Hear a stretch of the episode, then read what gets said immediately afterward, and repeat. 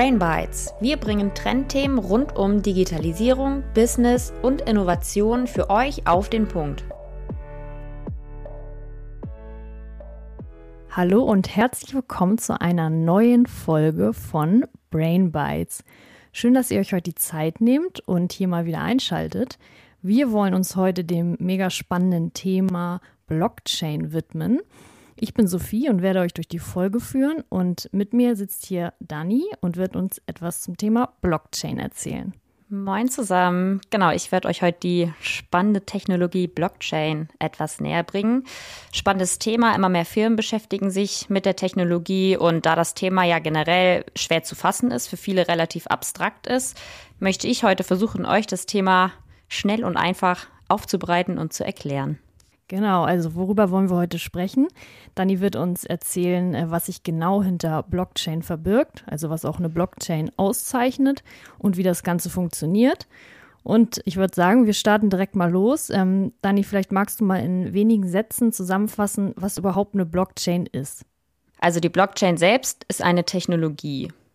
Man kann sich die Blockchain vorstellen wie eine Datenbank mit dem wichtigen Merkmal, dass sie dezentral ist, also eine dezentrale Datenbank. Sprich, Datenbank, also eine Liste von Datensätzen, die kontinuierlich erweitert werden kann und dezentral auf vielen verschiedenen Rechnern liegt. Das heißt auch, dass Transaktionen beispielsweise dort unverändert gespeichert werden können. Dabei hat die Blockchain verschiedene Hauptmerkmale, wie ich eben schon gesagt habe. Zum einen ist sie dezentral, also auf vielen verschiedenen Rechnern gespeichert. Dann transparent, also jeder hat Zugriff auf dieselben Informationen. Und das Ganze ist Peer-to-Peer. -Peer. Also das heißt von, von Gerät zu Gerät, ähm, also direkt miteinander verknüpft und es wird kein Mittelsmann benötigt, um irgendeine Transaktion beispielsweise auszuführen.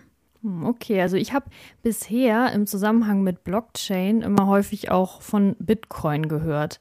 Bin mir jetzt aber gerade gar nicht so sicher, inwieweit das äh, ein Synonym vielleicht ist oder zusammengehört. Ähm, falls es noch weitere Laien wie mich zu dem Thema gibt, magst du es einmal einordnen? Ja, es ist tatsächlich bei vielen der Fall, dass Blockchain und Bitcoin gleichgesetzt wird oder als eine Technologie quasi gesehen wird. Ist es aber tatsächlich nicht, denn die Blockchain selbst ist das technische Rahmenwerk. Bitcoin ist eigentlich nur, also was ist nur, aber Bitcoin ist eine Anwendung auf der Blockchain. Bitcoin ist aber so, ich sag mal, der erste erfolgreiche Anwendungsfall für ein rein dezentrales Transaktionssystem auf der Blockchain. Von daher ist die Blockchain vor allem halt durch Bitcoin bekannt geworden. So und deswegen, wenn man von äh, Blockchain spricht, spricht man oftmals auch von Bitcoin. Aber wie gesagt, Blockchain ist eigentlich das Rahmenwerk und die Idee der Blockchain ist auch schon wesentlich älter. Also ich glaube, ähm, die Blockchain-Technologie wurde das erste Mal irgendwie in den 90ern beschrieben ähm, und der Bitcoin ähm, in dem White Paper vom sogenannten Satoshi Nakamoto, ich glaube 2008 war das. Also Bit äh, Blockchain ist schon wesentlich älter als Bitcoin. Die Blockchain ist aber ja mehr oder weniger durch Bitcoin bekannt geworden. Okay, alles klar. Und Bitcoin ist dabei die Kryptowährung oder gibt es da noch weitere? Genau, also ja, Bitcoin ist als Anwendung eine Kryptowährung, aber es gibt auch noch viele weitere Kryptowährungen. Also wie ich gerade schon gesagt habe, Bitcoin ist groß, Bitcoin ist bekannt. Es gibt aber nicht nur Bitcoin. Es gibt nämlich auch viele verschiedene alternative Coins. Also da gibt es Coins, Kryptowährungen quasi. Da gibt es gerade wirklich unzählige. Aber dazu vielleicht nochmal ganz generell zu verschiedenen Anwendungsfällen, sage ich mal, sowas wie jetzt auch verschiedene Kryptowährungen. Da wird sicherlich auch nochmal eine Folge zu geben, aber das wäre jetzt hier zu komplex. Okay, alles klar. Also das würde den äh, Rahmen der Folge dann sprengen. Aber wenn wir jetzt mal wieder zurück zu Blockchain kommen. Du hast begi zu Beginn ein paar verschiedene Merkmale von Blockchain benannt und mir ist noch dezentral im Kopf geblieben. Aber da waren noch weitere dabei. Vielleicht magst du mal äh, genauer jetzt auf die Merkmale von Blockchain eingehen. Genau, erster Punkt, wie du schon genau richtig gesagt hast, ist die Dezentralität. Also wie der Name schon sagt, die Daten sind dezentral gespeichert und nicht beispielsweise zentral auf einem Server. Also das heißt, die Blockchain ist auf vielen verschiedenen Computern verteilt gespeichert. Also ein und dieselbe Blockchain auf vielen Computern. Das nennt man auch das sogenannte Netzwerk. Also dementsprechend sind auch die Datensätze, die in der Blockchain liegen, ebenfalls dezentral gespeichert auf vielen verschiedenen Rechnern. Ähm, genau, wenn man das vielleicht mal wieder mit äh, Bitcoin oder in Bezug zu Bitcoin sieht als Zahlungsmittel, Transaktionen laufen dementsprechend nicht zentral über eine Bank. Also es gibt keine zentrale Stelle mit der Macht, sage ich jetzt mal, sondern die Transaktionen werden dezentral im Netzwerk verteilt und gespeichert. Die Zahlungen werden dann dementsprechend kryptografisch legitimiert und wie ich eben schon gesagt habe, nicht durch eine zentrale Stelle in Auftrag gegeben. Aber auch zu dem Thema kryptografisch legitimiert, ähm, da werde ich euch nachher wahrscheinlich noch mal ein bisschen mehr zu erzählen. Genau, Dezentralität hat weiterhin zur Folge, dass das Ganze fälschungssicher ist. Denn wenn irgendjemand irgendeinen Datensatz ändern möchte, müsste er die Daten auf jedem Rechner ändern, auf der die Blockchain liegt.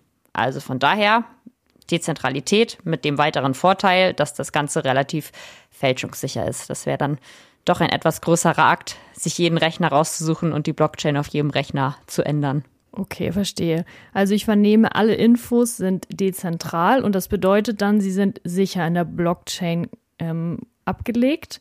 Aber hat dann jeder diese Infos vorliegen? Genau, das ist auch ein weiterer Vorteil oder ein weiteres Merkmal. Die Daten sind transparent. Also jeder hat dieselben Infos vorliegen und jeder hat Zugriff auf dieselben Informationen. Dritter Punkt, den ich vorhin auch noch genannt habe, ist, dass das Ganze Peer-to-Peer -Peer ist, also von Nutzer zu Nutzer beziehungsweise von Gerät zu Gerät. Hat wieder den Vorteil, es gibt keinen Mittelsmann. Also die Transaktionen finden eigentlich direkt zwischen diesen Teilnehmern aus dem Netzwerk statt.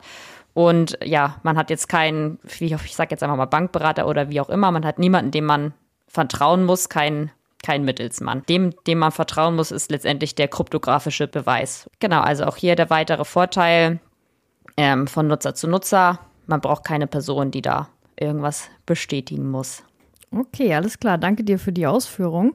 Ich habe auch mal gehört, ähm, dass Bitcoin-Transaktionen halt super schnell abgewickelt werden können und jetzt nicht so wie bei einer klassischen Bank, wo ich äh, eine Überweisung tätige und die im besten Fall einen Tag brauche, aber vielleicht auch gerne mal länger.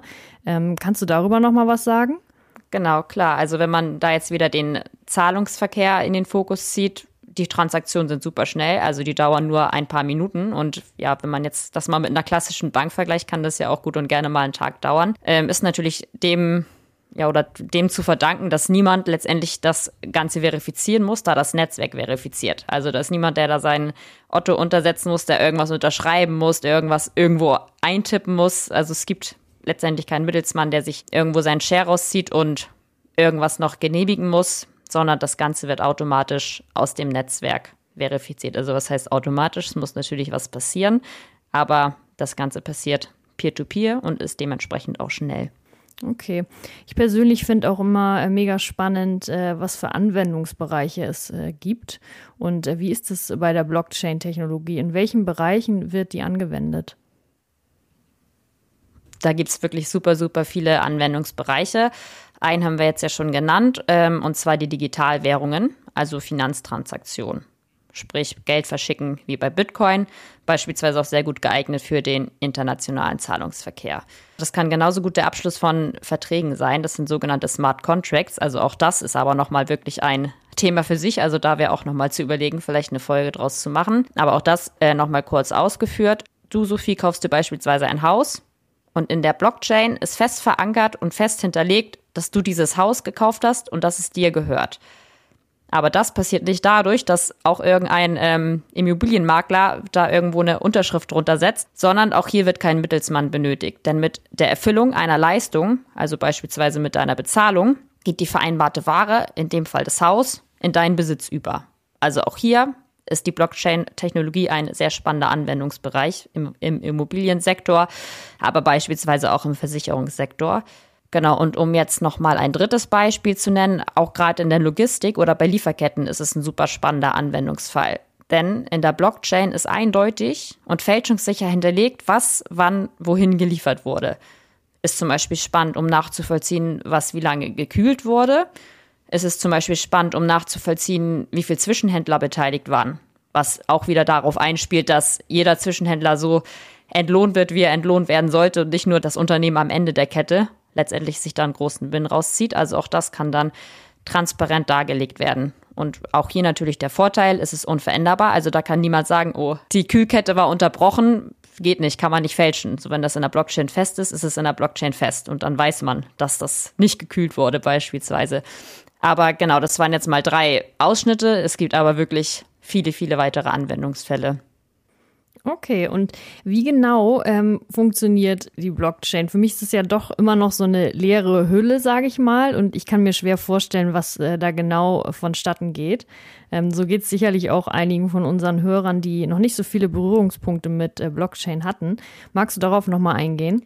Mhm, ja, kann ich voll nachvollziehen. Also das ist ein abstraktes Thema. Deswegen würde ich das jetzt einfach mal versuchen, Stück für Stück zu, er äh, zu erklären, wird dabei zuerst auf den Aufbau selbst eingehen. Also wie ist eine Blockchain überhaupt aufgebaut?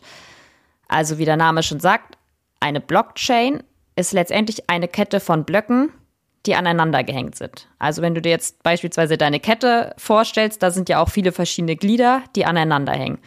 Also Blockchain, eine Blockkette, viele verschiedene Blöcke, angehängt oder aneinander gehängt.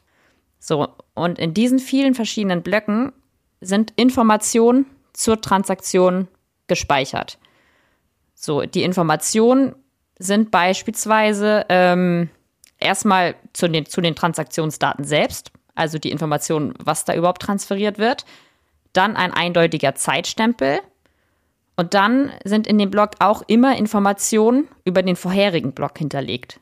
Denn genauso hängt die Kette zusammen. In dem einen Block sind Infos über den vorherigen Block und in dem nächsten Block, wie sind wiederum Informationen über den vorherigen Block. Also so hängt die Kette sicher und fest zusammen.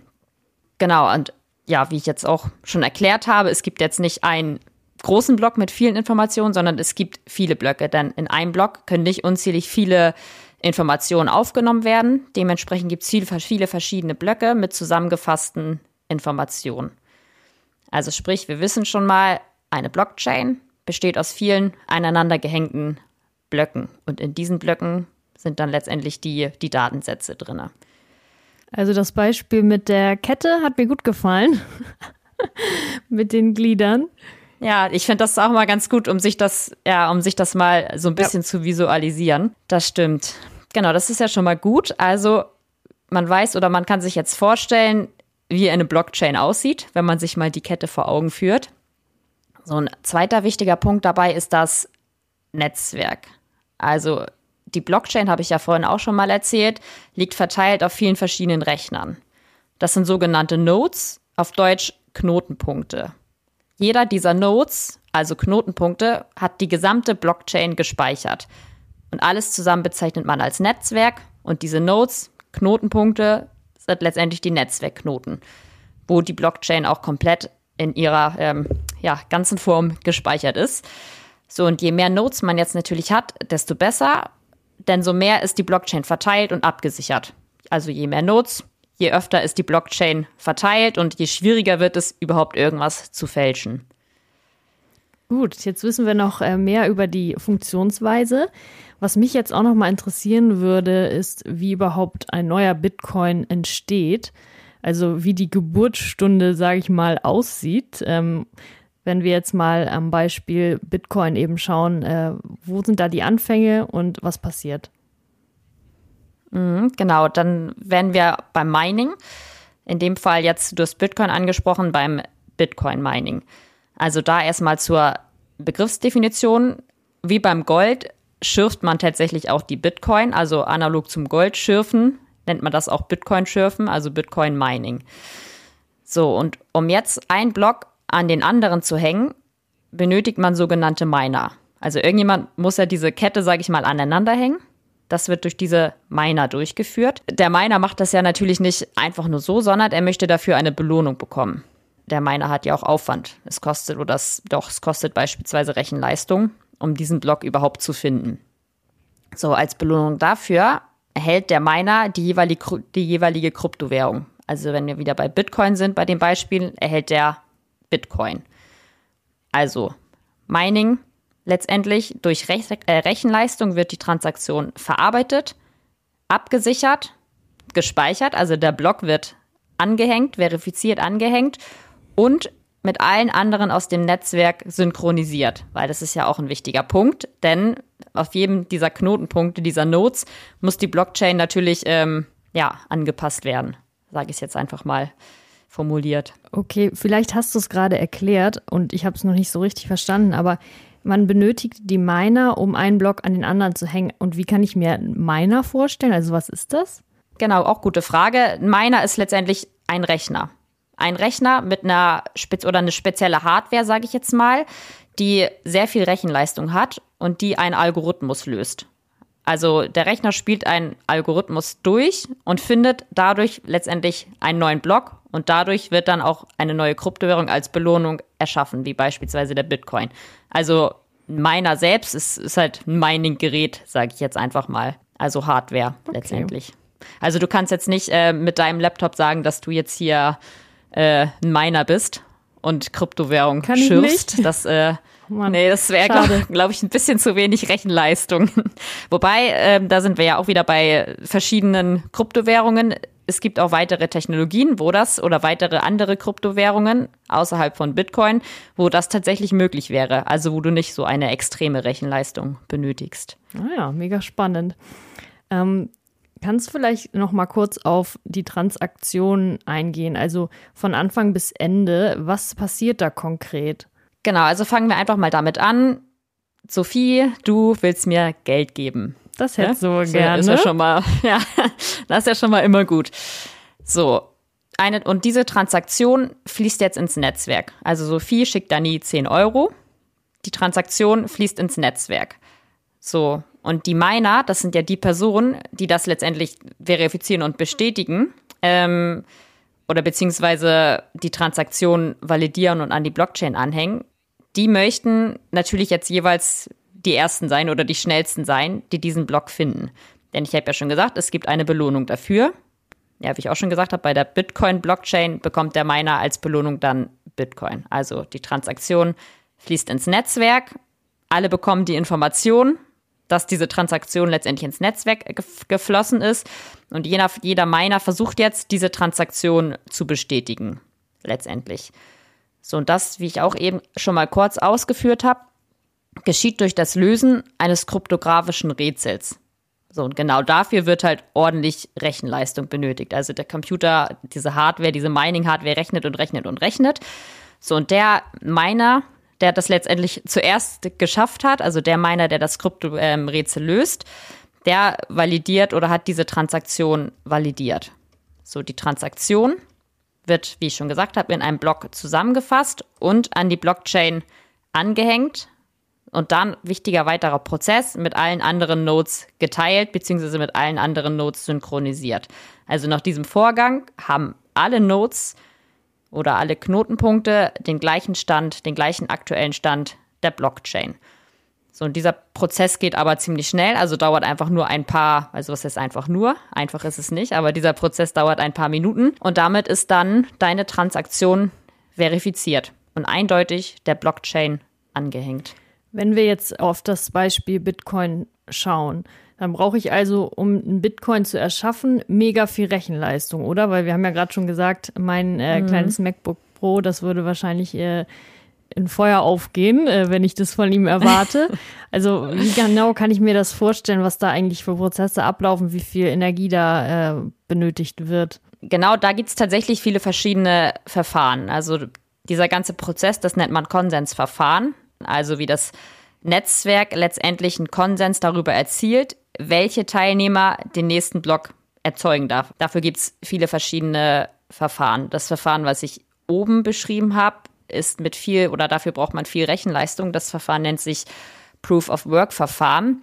Das ist, ja, ich würde mal sagen, das populärste Verfahren. Es gibt aber eine Reihe weiterer Verfahren. Ich würde jetzt einfach mal eins nennen. Das ist das Proof of Stake Verfahren. Da brauchst du keine Rechenleistung, sondern ähm, ja, da zählt letztendlich eher so die Teilnahmedauer, also wie lange du letztendlich schon an diesem Netzwerk teilnimmst und dein Vermögen. Also du weißt eigentlich nach, wie viele Anteile du an der jeweiligen Kryptowährung besitzt. So, und wer den nächsten Block validieren darf, hängt nicht von deiner Rechenleistung ab, sondern das wird eigentlich per Zufallsverfahren entschieden. Aber die Wahl ist halt gewichtet, wie ich eben schon gesagt habe. Wer mehr Anteile besitzt, hat letztendlich auch eine höhere Chance, das Ganze verifizieren zu dürfen. Okay, also ich merke es mega äh, anspruchsvoll, das Thema, aber zugleich auch total zukunftsträchtig. Gehört ja fast irgendwie auch schon zum Allgemeinwissen, dass man ein bisschen eine Ahnung darüber hat, was genau da passiert oder was man unter Blockchain verstehen kann. Was sind jetzt die wichtigsten Punkte, die wir aus dieser Folge mitnehmen sollten? Meine Key Takeaways für euch. Punkt 1. Blockchain ist eine dezentrale Datenbank. Wie der Name schon sagt, großer Vorteil hierbei ist die Dezentralität. Sprich, die Daten liegen dezentral verteilt und nicht zentral auf einem Server. Außerdem sind die Daten dort transparent abgelegt. Also, jeder hat Zugriff auf dieselben validierten und fälschungssicheren Informationen. Durch die Peer-to-Peer-Methode findet die Transaktion direkt zwischen den Nutzenden statt. Also es wird kein Mittelsmann benötigt. Punkt 2. Die Blockchain ist das technische Rahmenwerk. Bitcoin ist eine Anwendung auf der Blockchain. Die Blockchain-Technologie selbst ist aber schon älter als der Bitcoin. Punkt 3. Auf der Blockchain können Transaktionen sicher gespeichert werden. Das können beispielsweise Finanztransaktionen sein, das können aber auch smarte Verträge sein, die abgeschlossen werden. Also da gibt es wirklich viele, viele verschiedene Anwendungsfälle von Finanztransaktionen über smarte Verträge bis hin zu ähm, Logistikketten. Punkt Nummer vier und damit auch der letzte Punkt. Eine Blockchain besteht aus vielen aneinander gehängten Blöcken. In den Blöcken sind Transaktion, Transaktionsinformationen gespeichert. Diese Blockchain liegt verteilt auf vielen verschiedenen Rechnern. Das sind die sogenannten Nodes, Knotenpunkte auf Deutsch übersetzt. Bitcoin Miner, also wenn wir jetzt wieder am Beispiel Bitcoin sind, validieren neue Blöcke, also sind dafür zuständig, dass ein neuer Block verifiziert wird und an die Blockchain angehängt wird. Und sie sind auch dafür zuständig, dass diese Informationen dann letztendlich verteilt werden im Netzwerk, also dass jeder dieser Nodes die Informationen über den neuen Block bekommt, sodass die Blockchain überall synchron und gleich gespeichert ist. Dafür, dass die Miner das machen, bekommen sie eine Belohnung. Das ist, äh, kann zum Beispiel, wenn wir wieder am Beispiel Bitcoin sind, ein ähm, Anteil an Bitcoin sein. Chapeau, Dani. Ich finde es echt äh, mega beeindruckend, dass du da äh, so im Thema bist und äh, vor allen Dingen dich auch so stark dafür interessierst, weil ich denke mal, das ist vielen äh, Menschen gar nicht so zugänglich und es fällt ihnen schwer, ähm, dem The Thema näher zu kommen. Ja, aber auch da muss ich immer sagen, man muss sich das Thema im Kopf eigentlich einfach machen. Mhm. Also ich finde, manchmal hat man ein Brett vorm Kopf, weil man sich das Thema sehr komplex vorstellt. Das Thema ist auch sehr komplex und das äh, ist noch wesentlich komplexer als das, was ich eben erklärt habe. Also ich kann da jetzt auch nicht bis auf 100 Prozent jede einzelnen, jeden einzelnen Punkt genau ausführen. Aber genau, ich finde, ja, man muss, man muss sich das Thema im Kopf leicht machen und offen dafür sein, das letztendlich zu verstehen, weil dann ist es eigentlich gar nicht mehr so extrem komplex, wie man sich das vorstellt. Ja, wie vieles andere fängt es wahrscheinlich wirklich im Kopf an. Aber ich denke, äh, zum Einstieg war das mega ähm, spannend und informativ. Also vielen lieben Dank für deine Zeit. Sehr gerne. Und ja, bleibt mir nichts mehr zu sagen. Ich habe nichts mehr hinzuzufügen. Ich freue mich auf die nächste Folge mit dir. Ich freue mich auch. Bis dann.